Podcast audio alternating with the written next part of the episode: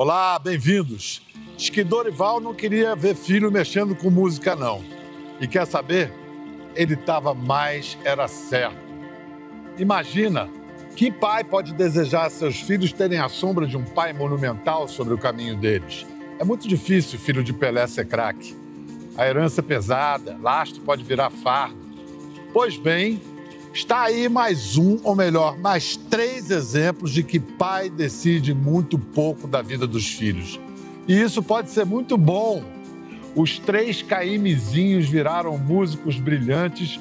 Um deles, nosso convidado de hoje, se tornou não só um grande artista, como, de acordo com a definição de Caetano Veloso, o melhor violão da bossa nova na linha de João Gilberto, fora o próprio João Gilberto. Mais que isso, ele parece ter feito opção pela forma de música mais sagrada, virando as costas para tudo que do ofício não é realmente musical. Holofotes, glamour, brilharecos da fama, midiáticos. De participações nos discos do pai e dos irmãos, a direção musical em teatro e televisão no início da década de 60. Da era dos festivais da qual não tem saudades, ao trabalho de composição e arranjo e regência e produção para gente como Gilberto Gil, Elis Regina, Caetano, Nara, Edu, Gal, Sérgio Mendes, Milton Nascimento, Sarah Vaughan, Shirley Horn, Diana Krall, uff, da carreira internacional que o manteve em Los Angeles por 28 anos, a volta ao Brasil, cada vez mais dedicado à identidade musical brasileira. Ele construiu uma longa e bela carreira, sólida como árvore de raízes bem firmadas e ramos altos a perder de vista. Que alegria honrosa receber Dori Caymmi. que honra alegre. Muito obrigado, Biel. Meu querido Dori. Obrigado. Vem cá, quem ama música e datas diz que agora, em março, nós comemoramos os 50 anos de lançamento desse disco é. aqui. Antes desse disco de estreia, o que, que você já tinha feito? O que, que você fazia? Já tinha uns 10 anos de carreira, né? É, eu, eu fazia. Eu comecei. Eu e Nana fizemos a Terras do Sem Fim, com o teatro do, do Fernando, Fernando Torres, Fernanda Montenegro, Mário Lago, era um teatro formidável, um negócio Zilka Salaberry, Aldo de Maio, Sérgio Brito. Né? Foi um começo assim de televisão. Né? né? Depois eu dirigi o Opinião, a convite do Vianinha, um dos meus heróis, Odvaldo Viana Filho. O Boal dirigindo? Boal dirigindo. O, o, o, que foi Nara e depois foi Betânia? É, Nara, depois Suzana de Moraes no intervalo e depois da Suzana a, a Betânia. Eu, eu parei na Nara Leão. O, o seu sobrenome naquele momento ajudava mais ou atrapalhava mais? Olha, os dois. Os dois, porque abre portas e fecha portas, né? É uma coisa. Tanto que eu recuei um pouco da, da parte do, da frente do palco. Eu me dediquei mais a, ao arranjo, essa coisa toda, porque eu trabalhei com, muito com o Tom Jobim tocando violão nas trilhas dele. Ele, ele botou debaixo da asa dele por muito tempo para me proteger um pouco dessa comparação. dessa comparação. Você e tinha o nome do essa, pai, né? É... Não só o sobrenome, o nome, né? É, e Luizinho essa, que era um, foi o meu mentor, meu, meu ídolo, e eu aprendi, eu fui copista dele, né? e aprendi muito. Então, essa fase da minha vida foi uma fase mais fora da, da, da do centro da coisa toda. Você era reconhecido já aí, quando você lança seu primeiro disco como intérprete, como um grande violonista, como um excelente compositor, arranjador. O seu nível de rigor, de excelência era reconhecido. Você estudou música no Conservatório Lorenzo Fernandes Isso. com a professora Nise Obino. Isso. Você e o seu colega, um certo Nelson Freire, é. disputavam o lugar de primeiro da classe? Eu perdia de 10 a 0. O Nelson, adorava o Nelson, pessoa maravilhosa.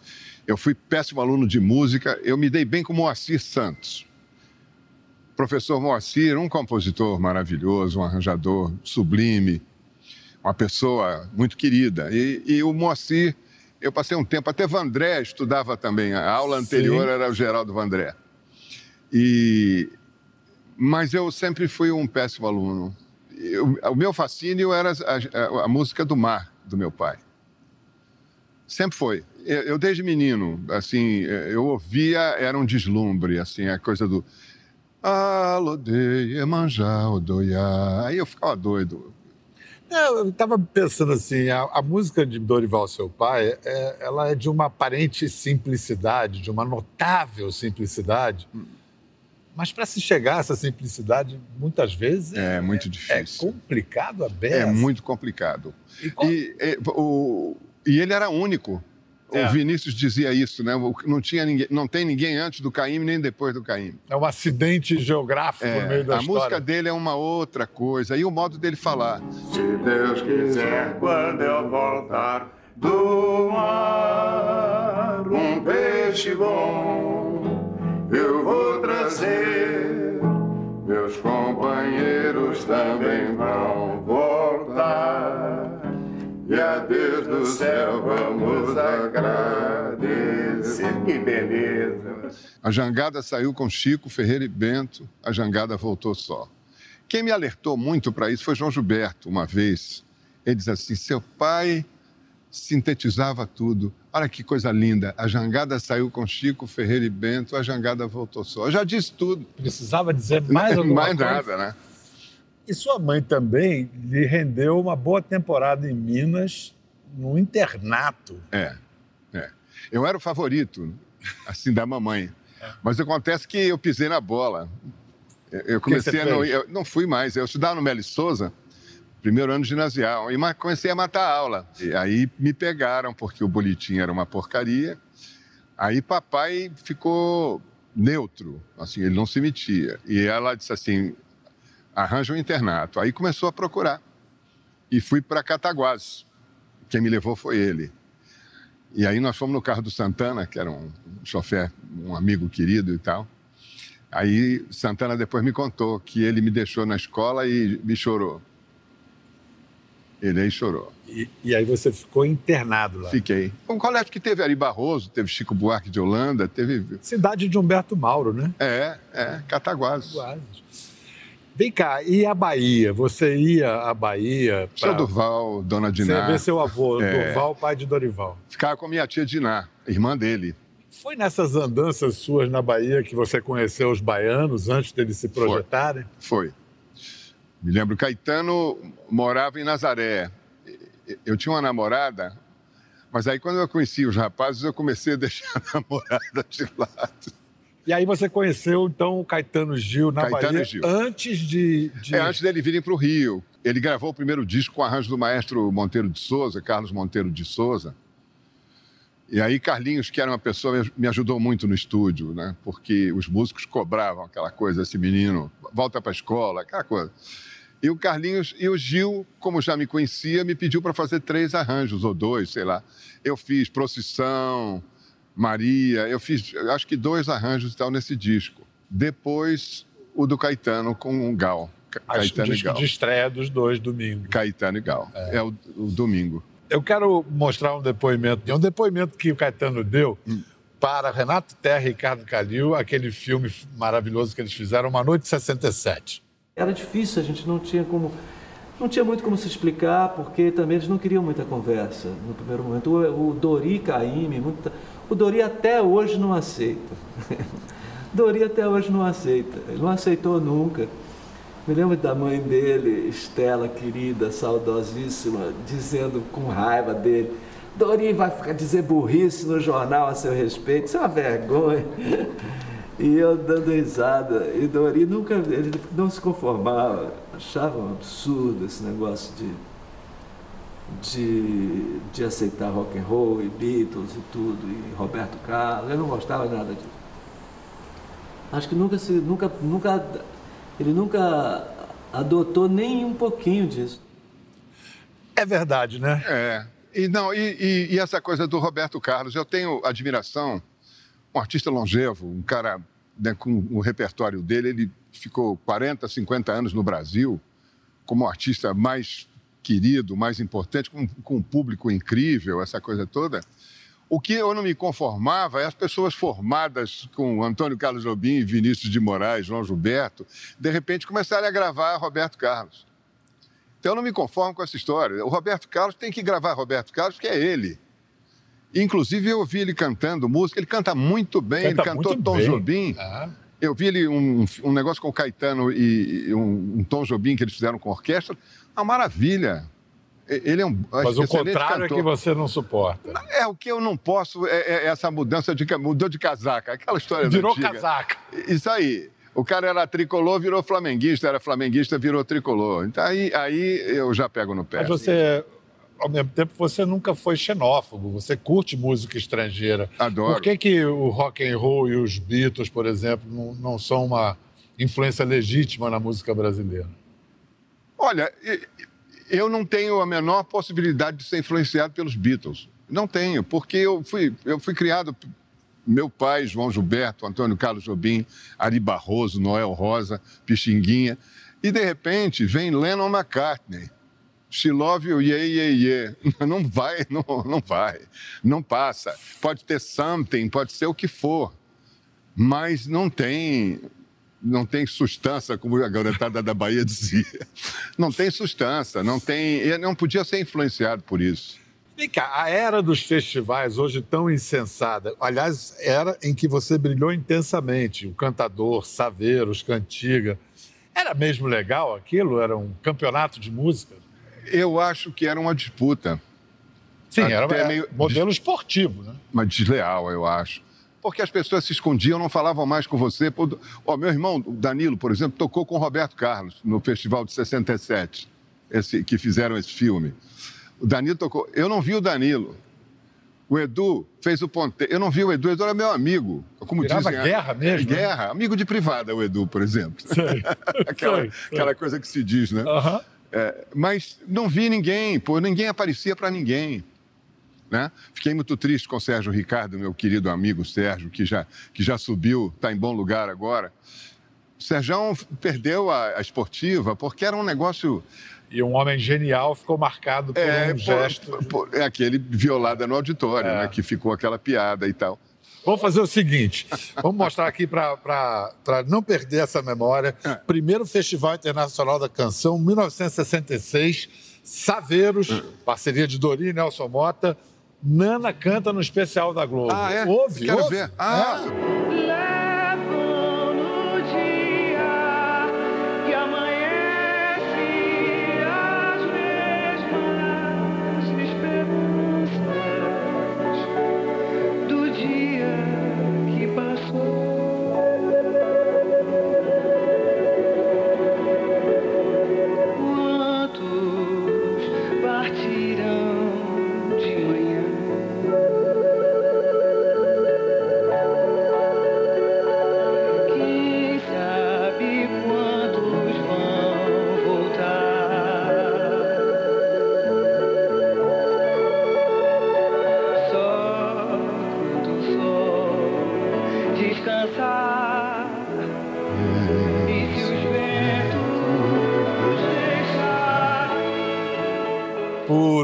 Bonito. Isso aí tem uma coisa que eu tenho que interferir um pouco. Por favor. Quando eu chamei a Nana para cantar Saveiros, eu cantei, eu chamei no meu tom, na minha tonalidade. O Gaia fez um arranjo lindo, maravilhoso. Tal. Agora ela tinha que esganiçar. Ela agora está cantando fora do festival no tom dela, né?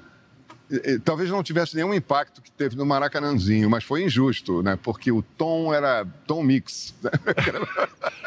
O seu pai, o cantor do mar, ele tinha medo de mar? Ele sabia pescar? Ele nadava bem? Não. Nenhum, nenhum dos três. Me- Medo do mar ele não tinha. Eu tenho uma história rápida para contar. Por favor. Na, nós morávamos ainda no Leblon, na rua Bartolomeu Mitre, e na praia eh, eu ficava catando tatuí, era uma beleza. E a, a onda me levou. Você Mo- tinha que idade? Um ano e meio. Um ano e meio. Dona Estela, a- a- uma, uma das meninas, foi lá e disse: Olha, o mar levou o Dori. Ah, o que me contaram foi que ele ficou em pé, Dorival? sem, é, sem se mover. Mamãe pulou na água e saiu catando até me puxar pelo cabelo. Por sorte, eu era cabeludo e ela viu. E ela me tirou, eu, estava, eu, já, eu era moreno, estava roxo. né? Ela me tirou d'água. E, e o, que, o que parecia na minha cabeça que ele estava pedindo a Iemanjá, pelo amor de Deus, devolve meu filho. Não deu um passo, ele não conseguia. Nem depois que eu saí da água. e contaram a história. Iemanjá ouviu, né? Ouviu. Iemanjá ouviu. Ouviu. E escuta. E talvez ele não tivesse escrito divinamente sobre o mar se ele tivesse alguma. Essa. Eu acho, que essa- é, eu acho que a distância do mar, o respeito. Mistério do mar, né? É, ele, ele nunca. Mamãe nadava, né, tal. Era, moça era ia na praia do Flamengo, naquele tempo que não tinha terro ainda, e ela nadava e tal. Ele não, não era chegado, não. Dori, agora eu vou pedir para você pegar o violão, Sim. que no seu álbum de 91 dos Estados Unidos, Bra- Brazilian Serenata, você gravou Pescaria, clássico de seu pai, mas você fez uma introdução para o meu pai, To My Father. Você pode mostrar para gente? Posso. Se eu lembrar da letra.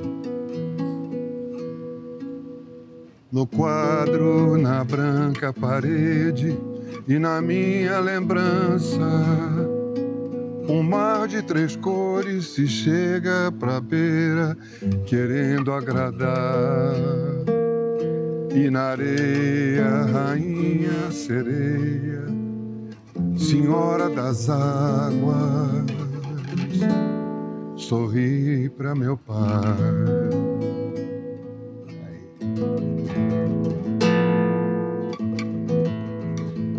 Ô canoeiro, bota a rede, bota a rede no mar, ô canoeiro. Bota a rede no mar. É. Ah, isso era um quadro que seu Era um pai pintou? quadro, é, era no Leblon. A gente morava na rua Dias Ferreira. E aí ele pintava e tal. E os amigos iam lá e a gente ficava conhecendo. E a- E era o quadro de uma sereia? É uma sereia enorme, assim, nas ondas, com os braços abertos. E, e aí umas pessoas, na- uma, uma moça na praia com uma criança, então, assim, enorme. E eu já sabia que Iemanjá era o barato dele, né? Por causa dessa frase. Alode Iemanjá, Odoiá, né? E aí eu tinha que fazer essa introdução. Aí toquei, e Danilo, quando ouviu, chorou. Mas é de chorar mesmo. Danilo, né? Como eu falei no início do programa, não é fácil ter um pai monumental desse tamanho. Como é que era a sua relação com ele? Ele era de Xangô. Xangô é aquele machado que pode ser É. extremamente. a extrema ternura e a extrema É. ira. Que, que, que partes do machado você experimentava como filho? a- o rigor da educação baiana que ele teve. Era muito rigoroso. Por exemplo, na mesa, qualquer deslize de um filho, ele levantava. Não... Ele saía, só comia depois. Ele levantava, Ele- não mandava não, o filho não mandava embora, não. sair. Ele não mandava sair. Ele levantava e ia embora. Ia lá para dentro e tal, porque ele não tolerava o negócio. Então, ele era muito carrasco com o negócio da, da educação. Das boas maneiras. das boas maneiras, do comportamento, né? E na avaliação de sua música, quando você começou a fazer a mesma coisa que ele Não, fazia? levou 90 anos para ele avaliar o meu trabalho e gostar. Ele é mamãe. O, o mamãe só gostou do Rio Amazonas. Ele, quando, quando eu orquestrei assim o, o Caíme 90 anos, que eu montei as músicas lá No com Copa. Isso. Esse disco de 90 anos de samba, até fomos premiados com Grammy Latino. Aí eu levei uma cópia para ele. E eu, Nani e Danilo, cantando esse troço todo, botei o, o, disco lá, a cópia do. Ele aí chorou. Ele, no meio do troço, ele começou a ficar animado com os sambas. E daqui a pouco ele começou a se entregar, sabe é? Aí foi no canecão. Eu cheguei a pular do- daquela altura toda para ficar perto deles, porque eles estavam bem emocionados. Custou 90 anos de vida. Escuta, você me trouxe um artigo é, de 1954, ou seja, você estava com 11 anos. 11 anos. É um artigo de José Alberto Gueiro, chamado Canção Inédita de Caíme. Quem é esse menino Sou aqui? eu. E o que, que esse artigo te, te revelou, que, te, que você ficou surpreso? Rapaz, porque depois de muitos anos esse senhor mandou. Ele estava no hospital, mandou esse artigo. Ah, esse E artigo você só foi ver? Só fui ver agora, depois de, de coroa mesmo e tal, alguns anos atrás. Aí um dia me ligou a esposa desse, desse senhor. Eu fiquei estarrecido, porque eu jamais pensaria que ele escreveria uma coisa, ou diria uma coisa dessa a meu respeito. Você quer ler? Não, você lê, eu não. Eu tô, tô sem óculos. Se eu, eu vou chorar se eu, se eu ler, não posso? fazer. Eu não vou chorar? Ué, Mas aí, não, você, você pode. Eu posso pagar mico, né? Pode. Você é o chefe aqui, pô, é o líder. Aham, guru. tá bom. Dori, é o seguinte, é, é- chama Canção Inédita de Caíme, é um artigo que, que fala de Caíme, esse encontro dele. E aí, num determinado momento, o autor diz que Caíme continua poeta na educação dos filhos. Observa-os como se assistisse a auroras e se encanta dos seus encantos. Deste seu Dorival, Dori, que desenhou, disse-nos sutilezas, agora segura. O menino tem um mundo interior que não acaba mais e sabe muito bem esconder os sonhos que sonha de olhos abertos. Olhos que só observam a realidade para descobrir sugestões de beleza, outros motivos de sonho. Vejo a minha infância se repetindo nele. Na inquietação de pai, temo, às vezes, pelo seu futuro, formando-se assim romântico para uma era de pragmatismo. Mas não desejo acordá-lo. Prefiro não interferir nas suas cismas que devem ser tão belas. Antes, ponho-me a cismar também, tentando descobrir a minha mocidade na dele. E nessas indagações sinto a beleza do mistério de ser pai. Aí você vê como eu fiquei, né? Porque é é uma coisa muito rígida que era, de repente acontece isso na minha vida. Ele lia você? Ele sabia quem você Papai lia era. todo mundo, pô. Papai era impressionante, pô. Papai sabia do que ia acontecer, eu nunca vi uma coisa igual assim, pô. Mas Dori, quando ele fala que ele teme pelo seu romantismo numa era de pragmatismo, é a cara da sua carreira. É. Você recusou todo o pragmatismo e foi É. fiel a seu. É, eu, eu procurei. Eu, eu- eu me sinto mal mudando, mudando as coisas. Assim. Eu, não, eu não tenho essa capacidade, talvez, de, de fazer. Eu acho que a música ela me informa, ela me traz uma, um Brasil que não é nem de esquerda, nem de direita, nem político. É um Brasil maravilhoso, mal governado por todos eles, por todos esses tempos. Aí o cara diz assim, mas você não segue político? Não, eu falei, eu sigo Debussy, Ravel, Dorival Caymmi, Tom Jobim, João Gilberto, Pixinguinha, né? Proust, Baudelaire, né? Escuta, Dori, o, o- eu quero que você me ajude. Complemente uma história que Edu contou quando Sim. veio aqui, que é a respeito do ponteio. Você podia mostrar. co- Como é que é essa história? Você. A história a letra é- de ponteio foi feita por uma outra canção? Foi. Ah, essa, o Edu tinha uma frase, eu vou tocar para você Por que é favor. melhor. Ele fez assim, ah, a música é Amanhece Preciso e não tinha letra. Aí ele fez, ah, quem dera agora eu tivesse a viola pra cantar. Ah, quem dera agora eu tivesse a viola pra cantar. Eu tenho a impressão que ele ficou grilado porque pintou uma coisa do, do Nelsinho, que era meu parceiro. Ciumeira de parceiro. É, eu não sei qual foi a reação do Nelsinho, nem me lembro. Eu me lembro que o, o Edu puxou o time. Nós tínhamos uma canção juntos E antes. aí, o que, que ficou no, no- no cantador que não foi? Ah, É, é, quem me é, quem agora. tivesse agora a viola para cantar. É, É, aí o que quem me ficou? dera agora eu tivesse a viola para Lá em cantar. Ponteio. Quem me dera agora. né? E no cantador? No cantador já falou, ah, que, é? ah, sou cantador, canto a vida e a morte, canto o amor. É outra coisa. Cantador não escolhe seu cantar,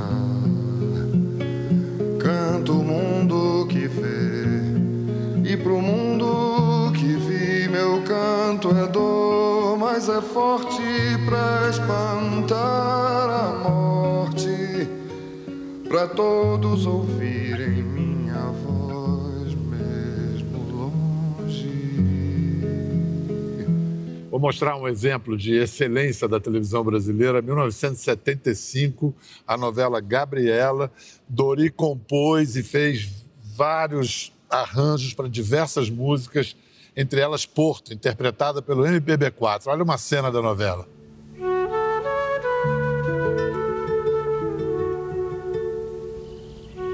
É o calor? Ou será que bebemos tanto assim? Mas que diabos estarão fazendo as beatas da cidade tão cedo de pé? Olha, em seu nome, em meu nome, em nome de todos os boêmios da cidade, vamos largar aí para os beatos as ruas de Ilhéus.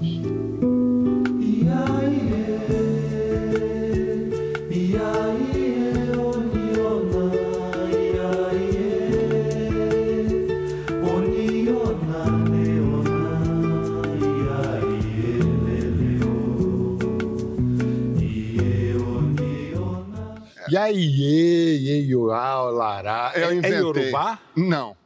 É Yorodori mesmo. eu não tinha. Eu, eu não tinha como fazer letra e tal, e não entendia muito letra para isso. Eu comecei a fazer sons, como se eu tivesse yorubando. E comecei a falar olerê, aí tinha um olerê, olará no meio, mas iaiê, iaiê, o nionan, coisas que, né? Soam que Yorubá. sa- e, e mu- e musical, né? Uma É. coisa musical assim e tal. Tanto que as- várias pessoas tentaram fazer letra, me cantaram para fazer letra dessa música, eu não aceito de jeito nenhum. Eu só entendo dessa maneira. É, Tá boa, sim. É, e o Magro do MPB4, um querido amigo, fez esse trabalho com o MPB4, é, a maravilha. E ficou a alma da novela, Foi.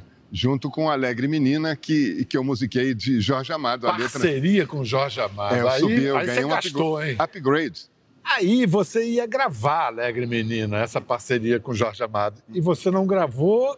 Não, eu fiquei com um resfriado muito grande na época, muito grande. E tinha um amigo meu, produtor, lá do tempo do, do disco do Caetano e do Gil, da Philips, onde eu fui produtor também, com ele, com Armando Chiliani, que era o João Melo, que era um sergipano.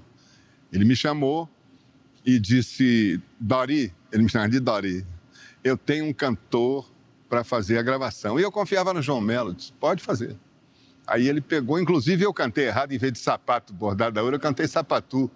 Sapatu bordado a ouro. Né? E o Djavan reproduziu. Que não teve tempo, foi um negócio assim, vamos nessa. Foi o Djavan simplesmente Djavan, que iniciou a simplesmente. carreira vivo, É, cantando. é, é um, um compositor de um talento brilhante. Né?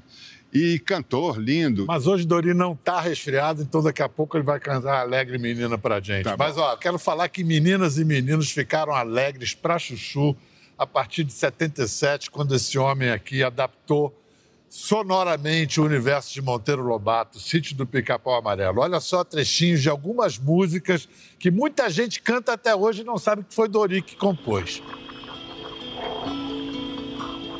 Ele imaginava que era rei soldado, herói, pirata do mato.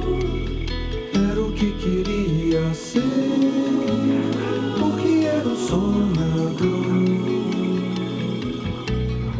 Olha o bando que acorde com saco, pedaço de taco que bate no galho. Olha o bando que acorde com taco que bate no galho, que faz pique-ploque. Olha depois todo mundo sentado com o saco do lado na sombra do pé. Nesse pegue que come, que engole, que a fruta faz troque de pluftinhoque. Troque de pluftinhoque.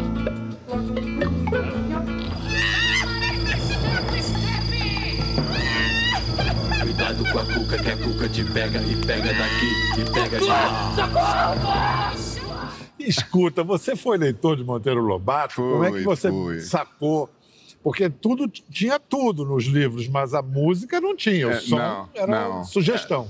a- eles me, encarregaram de fazer a produção do disco junto com o Guto Graçamelo, que era o cara da Ação Livre, que era um homem, que é uma pessoa de extremamente talentosa, bom orquestrador. E aí nós começamos a selecionar. Eu fui na casa de Gilberto Gil para pedir uma abertura. E eu saí a cata das coisas, eu e o Guto, e fomos fazendo. Eu compus o Pedrinho com o Paulo César Pinheiro e o, o Plocket Pluft também com ele. E aí nós começamos a montar essa ideia do, do sítio, uma coisa brasileira. Dori, naquele momento, se você quisesse, você virava o que se chama no mundo pop hitmaker, fazedor Ah, é? de sucessos. Pô, você fazia música para milhões e milhões de pessoas, bombava.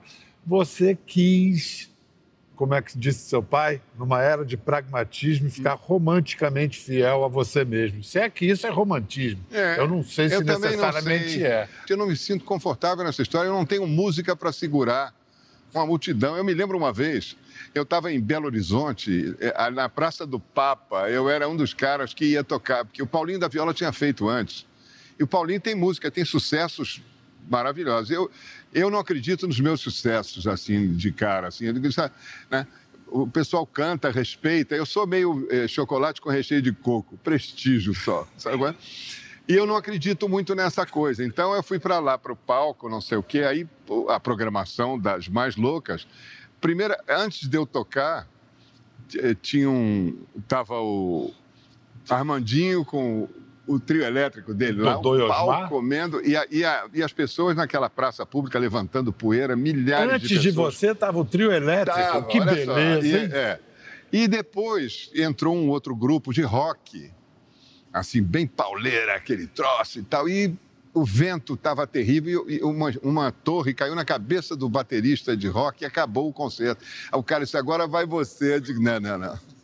Eu digo, pode guardar o seu dinheiro, eu tô fora. e voltei pro hotel.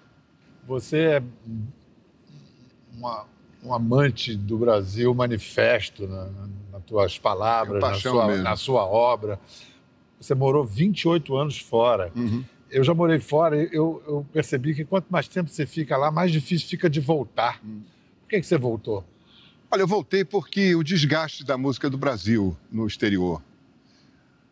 É, Eu, eu tive uns primeiros 12, e- eh, 12 13 anos de, de Estados Unidos que foram muito satisfatórios. Foram, gravei os discos, tive as ideias e tal. Depois começou, eh, as pessoas começaram a vulgarizar muito. E o americano mesmo começou, ele mesmo começou a vulgarizar. Como fizeram com a Bossa Nova. né?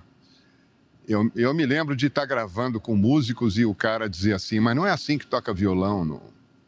Violão da Bossa Nova não é esse. Aí eu falei, então, eu, eu toco lá no Brasil, eles me respeitam muito, então eu devo ter me enganado. Você me desculpe, eu vou me embora, você chama outro. E fui. Comecei a trabalhar no Brasil, né? E comecei a ser mais respeitado no Brasil. Eu fiz alguns discos eh, contemporâneos, influências, chamei eh, Caetano, Edu.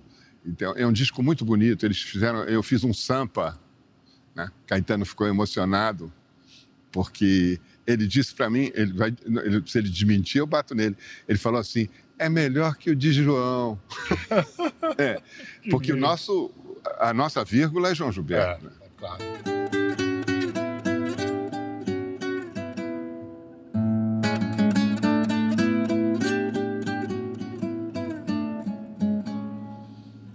O que fizeste, sultão, de minha alegre menina?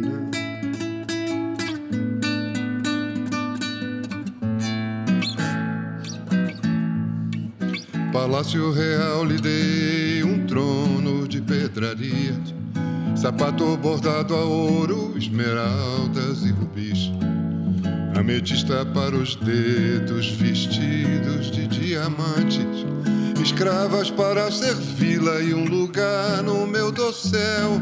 E a chamei de rainha, e a chamei de rainha. O que fizeste, sultão, de minha alegre menina?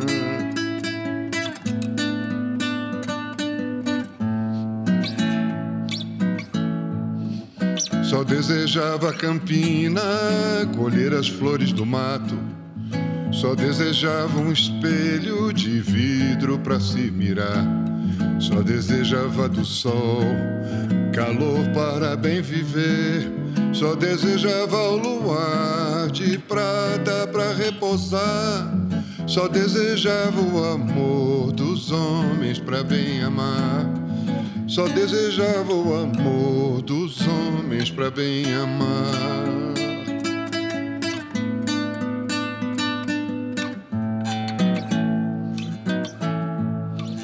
No baile real levei a tua alegre menina, vestida de realeza, com princesas conversou, com doutores praticou, dançou a dança faceira, bebeu o vinho mais caro, mordeu fruta estrangeira.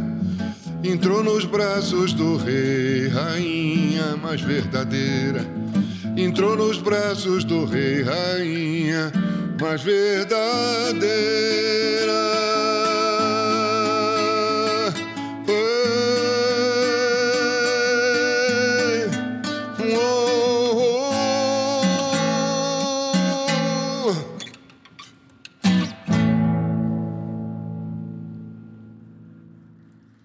O Dori, o grande público, teve o primeiro contato com os três irmãos Caymmi em 64, no disco Caymmi Visita Tom e leva seus filhos Nana, Dori e Danilo. 56 anos depois, Dori escreveu os arranjos e dirigiu sua irmã Nana nessa preciosidade Nana Tom Vinícius. Disco que saiu junto com a pandemia. Além da música, que outros significados esse disco trouxe para você? Irineu Garcia tinha uma companhia chamada Festa. Elisete Cardoso gravou Canção do Amor Demais com músicas do Tom e do Vinícius. João Gilberto tocou violão, Chega de Saudade e tal. Pouco depois, Léo Perac, com Lenita Bruno, fez Por Toda a Minha Vida, também com esse repertório divino. E eu achava que não tinha outra cantora, sempre foi um projeto meu, que, que, que não fosse Nana, que pudesse cantar esse troço. E eu estava certo, porque eu, eu mesmo me emocionei. Isso aí é nós. Nós botamos uísque no estúdio, eu segurei a mão dela, ela segurou a minha e tal, fone no ouvido, o arranjo pronto, e ela começou a cantar, e ela chora de um lado, eu choro do outro. Nós somos muito um e carne, eu e a Nana, desde meninos. Esse disco é, é é uma continuação desse trabalho, né? que, que precisava ser ouvido. Infelizmente, a pandemia não deixou. Mas o Sesc fez um trabalho bonito, a capa da, da Eliane Jobim, casada com Paulinho Jobim, filho de Tom. Olha os irmãos aqui. Ó. Olha lá. É, é, é fabuloso. maravilhoso é, esse essa, disco. Essa senhora... Vem cá, Nana, a gente vai pegar você, juntar com o Dori, vamos fazer um programa aqui, vocês dois juntos. Não adianta. Vamos invadir sua casa. Não precisa nem sair da cama. É. Mas ela, é, ela é fabulosa. Ela é demais. Então, é. Ela é demais. Eu, eu tenho umas cantoras que eu, que eu tenho. E esse, você tem essa paixão, falar em cantoras, por Mônica Salmazo. Tem. O, agora vem esse disco Canto Sedutor. Repertório Dori e Paulo César Pinheiro. E você. Você exagerou, né? Porque você falou que talvez esse, esse trabalho seja o que melhor sintetiza a sua visão de música. É, Você acho... tem uma carreira de 60 anos. Dizer é. isso é pouca coisa, não. Não, não é não. E depois ela pediu para eu cantar junto, aquele negócio. E eu tenho umas, umas músicas que a gente canta. E é um disco muito brasileiro. É um, é um trabalho. Essa, essa senhora é um, é um, é um perigo. sério, essa, né? é, essa é a cantora do momento para mim, a cantora brasileira que eu acho que. E não tem outra. Não... Então, eu, se eu fosse escolher agora quem vai cantar assim disco seria ou Nana ou Mônica Salmazo. Eu, a Nana eu já gravei, agora gravei a Mônica. Então pronto, não preciso de mais nada. Então, olha, a gente fecha com o, o Dori, como se dizia no tempo dos festivais, defendendo uma música de canto sedutor, a música que tem esse verso. Qual a história dessa música, Água do Rio Doce? Água do Rio Doce foi o desastre, né? É aquele desastre pavoroso que matou gente em Minas Gerais e que sujou do Rio até o mar, de Minas até a costa do Espírito Santo. Então, um rio, que eu sou apaixonado por rio, acho que tem um mistério no rio, Paulinho fez uma letra linda. E, no, e as, os finais de frase assim, a água do rio tem medo de gente. E é uma verdade, né? Vamos ouvir a Água do Rio Doce com Dori Caymmi.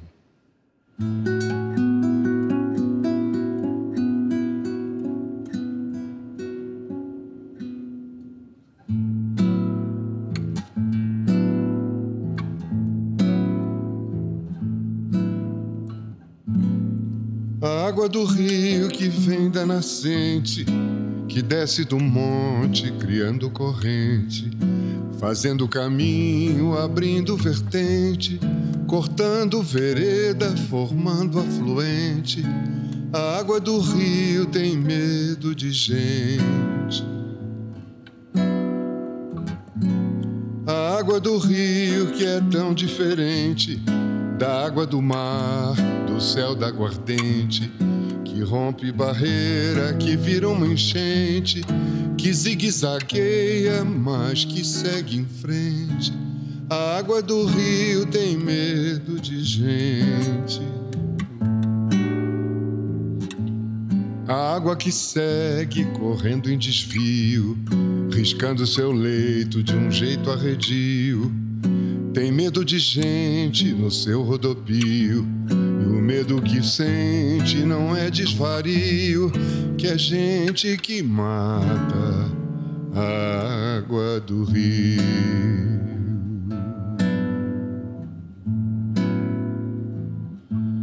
A água do rio.